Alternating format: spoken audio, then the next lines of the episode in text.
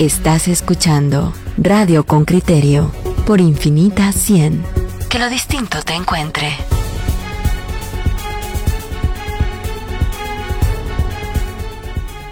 Mire, esta es una nota dedicada para los vecinos de Misco, pero también debo decir para los vecinos de Villanueva, Santa Catarina Pinula, San José Pinula, ¿quién no se despertó escuchando esos estruendos, esos bombazos de la fiesta de, de Misco? Muchos los escucharon y Que no, que no va por allá ahorita la fiesta, que la procesión va para otro Ay, lado. ya, ya, Claudia. ya estoy confundiendo. Peiscala, Pedro, a ver.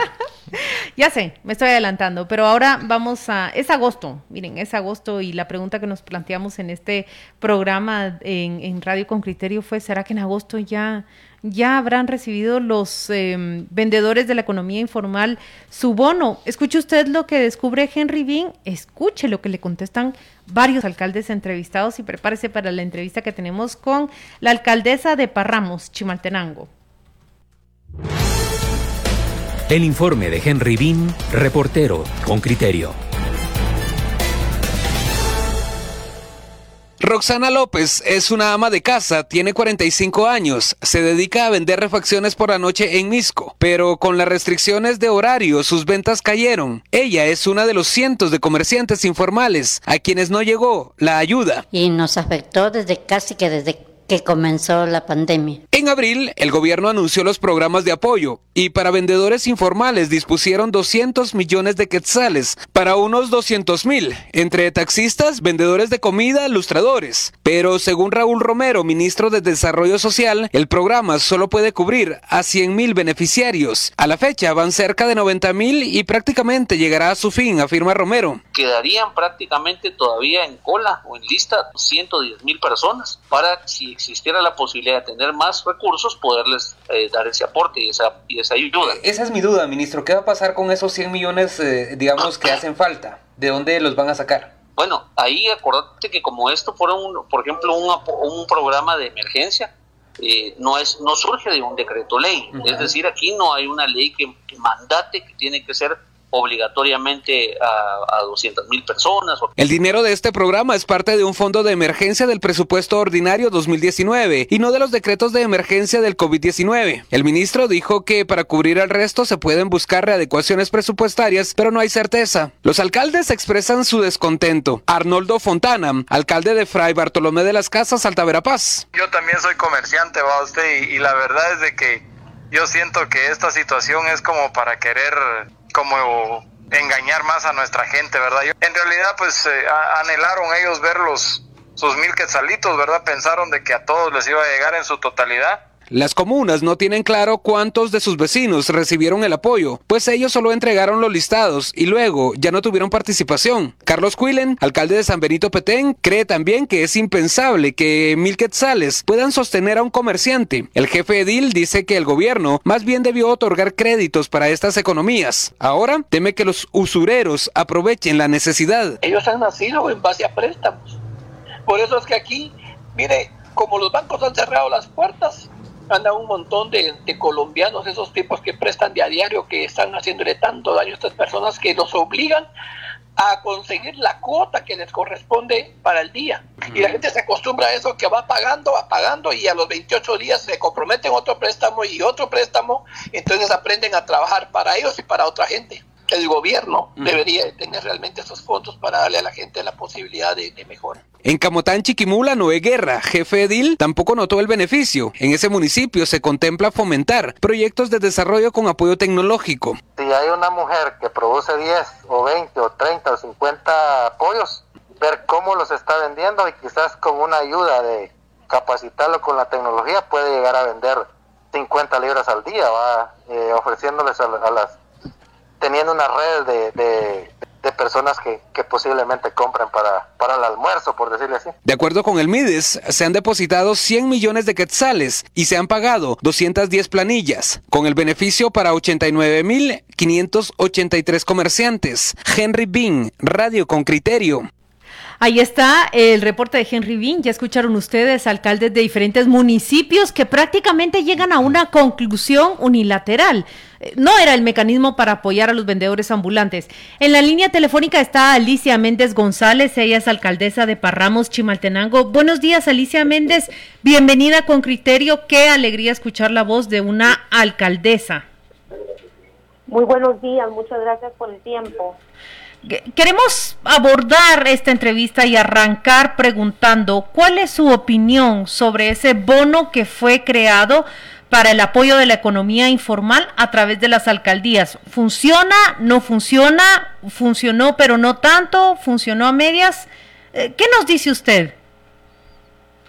Bueno, fíjese que en lo que a nosotros respecta como municipio, en lo que respecta como municipio, a nosotros sí no nos funcionó. Realmente lo que creó... No fue nos un- funcionó, dice usted. No, bueno, no nos ha funcionado porque no hemos visto resultados. Usted evalúa una, una situación si funciona o no a base de resultados. Y nosotros en cuanto al bono informal, de la economía informal, no hemos tenido resultados. Como municipalidad, nosotros ingresamos el listado de los vendedores el 21 de abril.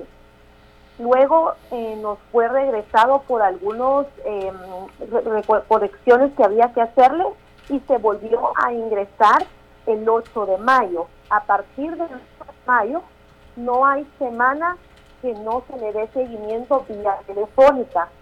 En el MIR nunca nos contestan. En la Secretaría de la Presidencia sí nos contestan, pero nos dicen que es un proceso eh, tardado y que debemos de esperar. Les dicen, fíjese que. ¿Sí? Así les dicen, ¿verdad? Fíjese que Entonces, todavía no, no, está llegó, listo. no llegó a Parramos. No, en Parramos no hay un solo vendedor informal que haya recibido este bono. Se enojó conmigo mucho el presidente de la Asociación Nacional de Alcaldes Municipales cuando yo le dije va a llegar agosto y no lo tienen. ¿Qué apoyo han tenido de esta asociación nacional? Eh, realmente en el caso de Parramos, le hablo por mí, ¿verdad? Del municipio de Parramos, ANAM se ha hecho presente al municipio Mm. eh, una vez para donar unos galones de alcohol en gel y unas mascarillas, ¿verdad? Ese, es el- ese ha sido, perdón, dos aportes. Uno, del alcohol en gel y mascarillas, porque le estuve, va de llamar y llamar al encargado para que lo hiciera, porque ya lo había hecho en otros municipios y en el mío no lo había hecho. Y la segunda vez fue con una donación por medio de una asociación de ayuda que nos dio una donación de medicina. De lo contrario, nosotros, o al menos mi persona como alcaldesa del municipio de Parramos, no he recibido ninguna dirección ni, ni ninguna dirección o apoyo de parte de ANAM.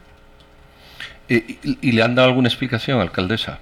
Eh, fíjese que no, realmente yo primero, a mí, me, a mí me extrañó mucho este silencio, porque el año pasado, cuando aún no era alcalde, el apoyo de ANAM fue increíble en cuanto a la transición.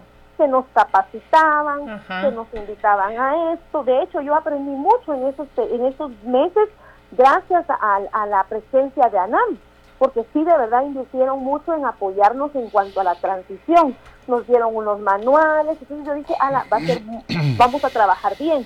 Sin embargo, este año ANAM se silenció. O sea, ya no, ya no hubo un apoyo. ¿A qué lo atribuyen?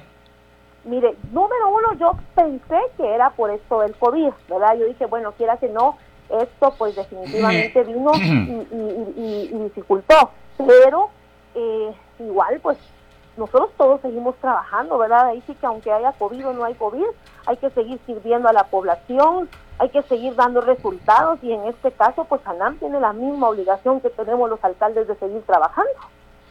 Eh, pero usted me está hablando de la NAN. ¿Qué, dice el, gobierno? Porque realmente la relación es eh, gobierno-municipalidad. ¿Qué, ¿Qué dice el gobierno cuando usted como alcaldesa le dice, bueno, yo le mandé mi listado de los X, X vendedores y no recibo nada? Y no sé, ¿tiene usted noticias si otras municipalidades lo han recibido? De hecho, cuando nosotros fuimos a dejar el listado el día 21 de, de abril, a nosotros se nos hace saber que fuimos la sexta municipalidad en entregarlo, porque nosotros sí nos esforzamos mucho por hacer este listado. Nosotros la oficina de OMDEL salió de calle en calle buscando los negocios, tomando los listados y se presentó el anexo A, que eran los, los, los, comercios registrados en el sistema, y los comercios B, que son los que no están registrados en el sistema, pero a través de OMDEL se pudo verificar que existían. Nos dijeron que era la sexta municipalidad, estábamos contentos, porque dice, bueno, tenemos buena esperanza. Sin embargo, como digo, no se ha dado y sí hemos llamado, hemos dado seguimiento, pero la única eh, respuesta que nos dan es que es un proceso tardado y que debemos de esperar. Eso ha sido todo. Mire, eh, alcaldesa, eh, estoy viendo que usted es por segundo periodo no, es, es, por primera vez alcaldesa, pero en la ocasión anterior quedó en, en segundo lugar en, en su municipio. ¿Usted cómo se siente como pues gobierno local, como cabeza de su municipio, en materia de, de, apoyo a sus vecinos durante este periodo de pandemia? ¿Siente usted que logra hacer algo, que puede hacer algo? ¿Cree que podría hacer más? Mire, hemos logrado nosotros como alcaldesa, ¿verdad? Primera, sin mucha experiencia en el área en, el, en, el, área pública, porque mi experiencia había sido más en el área privada y en, el área social, eh, hemos logrado realmente apoyar a la población en muchas áreas, pero es porque la iniciativa privada nos ha apoyado grandemente como municipio para poder venir y reflejar y dar ayuda y a poder atender las necesidades de la población, incluso de una forma alimentaria. Cuéntenos, Alicia, qué fue lo que hizo Municipalidad en conjunto con iniciativa privada para atender a esa población vulnerable. Bueno, Un ejemplo. Eh, bueno, Parramos tiene una gran bendición y es que es una tierra bien fértil. Y Parramos está rodeado por fincas eh, que producen hortalizas, eh, que exportan alimentos, ¿verdad? Tenemos grandes, grandes empresas que lo hacen, floricultura, ¿verdad? Entonces, ellos en este tiempo de pandemia, donde se ha visto realmente embarramos la necesidad, hemos llegado, tuvimos eh, muchas banderas blancas, mucha necesidad, en Parramos hay mucho vendedor de repuesto ambulante que desde que se detuvieron los buses ya no pudieron salir a trabajar. Entonces las empresas privadas nos han apoyado con donaciones de alimentos, nos han ayudado, eh, tenemos por ejemplo una empresa que se llama Planesa, ellos nos han apoyado con fumigación de todo el municipio semanalmente, túneles de desinfección y así muchas empresas nos han ayudado. Una empresa nos donó 80 mil libras de mango Tommy. Entonces al final lo que ha sido una ayuda en conjunto y que nosotros hemos podido atender a la población semana a semana desde que empezó hasta el día de hoy donando ejote, donando brócoli, donando tomate. Mire, me interesa esa relación suya con, con, los empresarios de la zona, pues ya sean agricultores que producen ejote o, o alguien que supongo que conectado con la costa trae mango desde allá. Eh, ¿Cómo se da esa relación entre, entre la persona que está al frente de la alcaldía y los empresarios? ¿Ustedes salen a buscarlos o ellos vienen a buscarlos a ustedes? ¿Cómo se produce? Bueno, la Dirección Municipal de la Mujer hizo las solicitudes cuando esto empezó y empezamos a tocar puertas y entonces empezamos a ir a todas las empresas, ya las empresas se fueron uniendo, tenemos a CIESA, tenemos Canesa, tenemos muchas empresas que se fueron uniendo y nos fueron apoyando de, una gran manera y como le digo, hasta el día de hoy continúan apoyando. Hemos entregado alimentos, ya sea víveres eh, o bien hortalizas, todas las semanas, desde que inició esto, más o menos en marzo, hasta la fecha una organización comunitaria muy sólida. Pero, alcaldesa, cuéntenos ahora cómo ha afectado el COVID a Parramos. ¿Cuántos casos registran ustedes? ¿Cuál es el servicio que tienen en términos de salud? ¿Y cómo ve usted a la población en general enfrentando la pandemia? Bueno, en este momento yo considero que a pesar del temor, la propia necesidad ha hecho que la población realmente retome eh, hablemoslo así, su vida laboral normal y que tienen que salir a, vender las cosas que vendían o hacer las cosas que hacían porque los recursos se, se acabaron, ¿verdad? Entonces, en este momento hemos visto un poco más de movimiento comercial en Parramos. Eh, sin embargo, eh, los, los, los, clientes son pocos porque pues dinero no, no está circulando, ¿verdad? No hay circulación de, de dinero para poder decir que, que hay un buen ingreso. Y en cuanto a, a los casos de COVID, eh, nosotros hasta la semana antepasada antes de que se publicara el tablero, ¿verdad?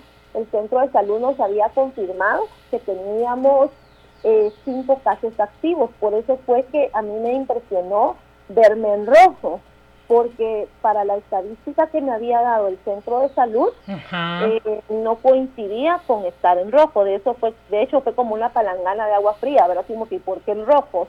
Entonces, em, justo el día de hoy tengo una reunión con eh, la doctora del centro de salud para poder determinar bien, ¿verdad?, la información y tener datos verídicos de cómo estamos como municipio. Y pues nosotros seguimos con todas las normas, nosotros eh, tuvimos que, nosotros no tenemos espacio físico para el mercado y el mercado funciona en una calle. Entonces lo que hicimos fue trasladarlo a la plaza del pueblo, tenemos control de temperatura, ingres gel, hicimos unos lavamanos portátiles, entonces hemos tratado de tener mucho cuidado en cuanto a eso, pero si la gente ya salió, la gente está tratando de salir, está tratando de, ganarse, ¿verdad?, el, día a día, porque la situación está difícil. Menos mal, menos mal que en Parramos tenemos estas fincas, que le digo, fincas que han tenido todos los cuidados, ahí sí que pues, exhaustivos y que han dado y que siguen dando el trabajo a la población, porque eso ha hecho esta situación menos difícil para Parramos. Alcalde, qué gusto platicar con usted. Le voy a pedir nada más que, me dé tres datitos básicos. ¿Qué formación tiene usted que estudió? Si usted es originaria de, de Parramos, eh, me encantaría saber su edad, pero yo sé que esa es una pregunta que a la gente le cae mal que uno le haga. No, con mucho gusto se la respondo. Muy bien. Eh, yo tengo 38 años.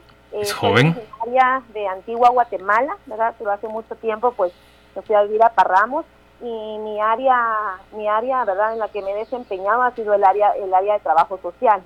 Ahí he trabajado. ¿Usted es trabajadora social?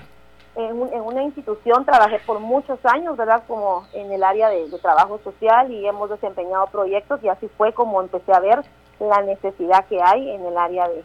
¿Y, se, ¿Y se mantiene activa dentro del partido Podemos o debería preguntar al revés? Usted sí está activa, ¿el partido está activo? ¿Encuentra usted algún respaldo en ese partido? Mire, eh, eh, yo sí molesto mucho a, a, mi diputado, ¿verdad? Mi diputado por Chimaltenango, que es el diputado José Alejandro de León Maldonado. Sí trato de, estarle pidiendo que, me apoye, que mire, por ejemplo, con esto del, comercio informal o con el proyecto de los años dorados, porque también se escuchó que iban a empezar a salir varias personas de la tercera edad beneficiadas. Sin embargo, en Parramos tampoco se ha dado esto. Claro. Entonces, eh, a través de estas cosas, yo sí le he pedido... Alicia, ¿y él le resuelve lo que usted le pide? Bueno, intenta, ¿verdad? Pues, pues solo yo que intente, ¿verdad? Yo le pido favor y él me intenta. Hasta el momento, pues seguimos esperando, pero esperamos que, que, dé resultado la, la, la, acción. Alicia, yo también tengo otras preguntas antes de despedirme de usted. Eh, ¿Con cuántos votos eh, fue electa alcaldesa? Eh, con 2.000 ya no, bueno, no tengo el dato exacto, pero eran como 2.600 votos. ¿Y su competidor con cuánto se quedó? Con mil, mil, mil cien o algo así. Chamarreada, ¿cómo le decimos? Chamarreada le decimos en buen chapina eso. Alicia Méndez González, alcaldesa de Parramos, Chimaltenango, muchas gracias por esta entrevista. Gracias por traer sus opiniones, sus comentarios y su experiencia desde su municipio acá a Radio con Criterio. La despido, que tenga un buen miércoles. Muchas gracias a ustedes, que estén bien. Muchas gracias por el espacio. Feliz día.